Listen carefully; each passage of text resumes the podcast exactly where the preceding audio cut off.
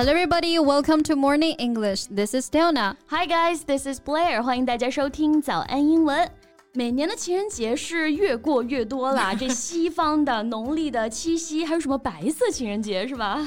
没错，但是一过节最开心的那还得是那些商家啊，不得不说他们真的很会拿捏人。对，虽说如此啊，但是女生如果能收到礼物，还是很开心的，哪怕很小啊，心意是最重要的，要的就是一个仪式感。All right, and happy wife, happy life。那每逢情人节呢，少不了一束花儿吧。The best-selling flower must be red rose, without doubt, which is the symbol of romance and love. Right，这个玫瑰其实呢是和希腊神话有关了。It has been believed that this kind of flower was created by the goddess of love. Aphrodite. Roses have been used for cultural and medicinal purposes for thousands of years. 除了是爱情的象征呢，玫瑰本身也有很高的药用价值。比如说美容养颜的玫瑰茶，对吧？ Yeah. 人家也不是徒有虚表的。 And there are some expressions about rose, so let's learn about them today. That would be great.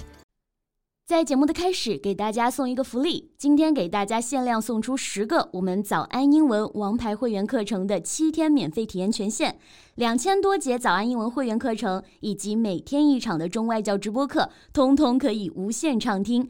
体验链接放在我们本期节目的 show notes 里面了，请大家自行领取，先到先得。So the first one goes to bed of roses. Bed 是床嘛，rose 玫瑰。So can you guess the meaning? Uh, if I lie in a bed of roses, it must be extremely comfortable. Yeah, much closer. Bed of roses means an easy and happy existence，、意思是安乐窝或者是称心如意的处境。嗯，那这个词的典故来源啊，其实不是很确定，有几种说法。有人说呢是圣经中的一个预言啊，有一个穷人向耶稣求助，想摆脱贫穷，那耶稣就告诉他，如果愿意帮助他人、照顾他人的需求，那么他就可以躺 在这个玫瑰床上过上幸福的生活了。这里的玫瑰床就指的是神的恩典，或者是赐予美好生活这个意思。对，那还有一种说法是源自于十八世纪初期的英国，当时呢，贵族们喜欢在自己的庭院里种满玫瑰，营造浪漫优美的环境。所以，当人们想要形容某个地方非常美好的时候，哎，就会说 That's a bed of roses。 Imagine how refreshing it would be to lie in a bed of fragrant, soft rose petals. It was a great treat. Yeah, fantastic 。甚至有些脱离现实的美了。没错所以 bed of roses 其实更常和 not 连用，not a bed of roses。 or not all roses，表示不尽如人意，并非尽善尽美。 Mm, like being in a relationship is not all roses, you know. 刚过完情人节就给大家浇一盆冷水。呀，生活总免不了一地鸡毛嘛。Their life together hasn't exactly been a bed of roses。不要总是被朋友圈里面发的状态迷惑了啊。那有人是喜欢高调秀恩爱啊，有人呢就喜欢哎自己知道就好了，我们自己秘密的私下里来。那这个意思呢就可以用 Under the rose 来表达。对，藏在玫瑰花下，不让人知道的感觉。那这个表达也是有神话典故的。爱神丘比特他的母亲 Aphrodite，她以美丽著称啊，有非常多的风流传说。那丘比特为了维护母亲的声誉，就给沉默之神哈伯克拉底送了一束玫瑰花，请求呢他不要把母亲的风流韵事传播出去。那这个哈伯克拉底就接受了玫瑰花，从此呢守口如瓶，成为了名副其实的沉默之神。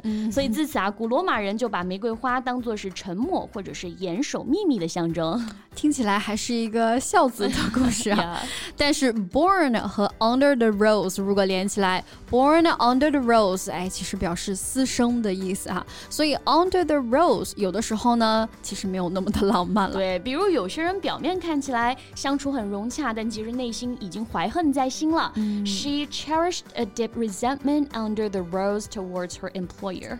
啊、d o e s she tell you the truth under the rose？是不是只有老板不知道，私下里已经偷偷告诉过所有人了 Right. Compare with the gossip, I just hope that someone would help me under the rose. 就是我更想有人能够在我有困难的时候偷偷的帮助我啊。 You're really pragmatic，不讲虚的，很务实啊。没有什么浪漫细胞啊。哎，不过人确实有的时候就是要务实一些哈。Someone just looks at the world through rose-colored glasses.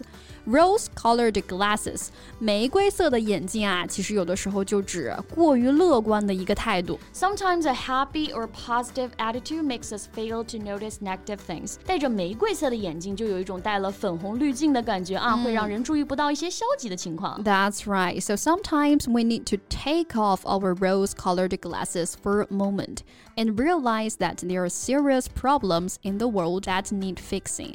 滤镜不能太强啊。Yeah, but generally those people would be as fresh as a daisy.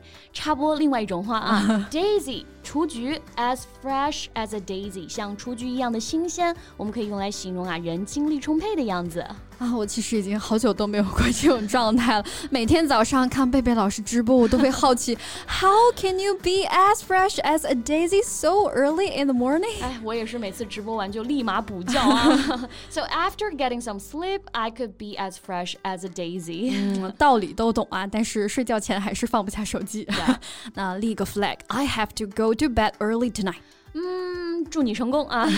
So if something is happening successfully, we can say it is coming up roses. Come up 意思是出现，那 rose 玫瑰象征美好嘛，所以 come up roses 表示进展顺利，结果成功这个意思。嗯，那这个短语呢也是有来源的哈，源自一九五零年代的一个百老汇音乐剧，叫做《Gypsy: A Musical Fable》。剧中的一首歌呢，就叫做 Everything's Coming Up Roses， 所以呢，后来也沿用了这句歌词的含义，就表示事情渐入佳境、进展顺利这个意思。那除了良好的睡眠，适当的运动也是非常重要的。A brisk walk will put the roses into your cheeks。饭后走一走啊。So put the roses into one's cheeks 也是很形象、很可爱的一个表达。把玫瑰放在脸颊里面，哎，其实就有一种让双颊红润、健康。的这个意思，right? And especially after an illness，尤其是在人 生病过后，让人的脸色恢复红润这样子的感觉。嗯，Although we have no roses for you, we hope you have a romantic and sweet life. Right. So that's all the time we have for today's podcast, and welcome to Leave Your Comments. Thank you so much for listening. This is Blair. This is Leona. See you next time. Bye. 今天的节目就到这里了。如果节目还听得不过瘾的话，也欢迎加入我们的早安英文会员。 成为会员，您就可以无限畅听我们每天一场免费的中外教直播课，以及两千多节原创系统课程了。今天我们限量送出十个七天免费试听权限，试听链接放在我们本期节目的 show notes 里了，请大家自行领取，先到先得。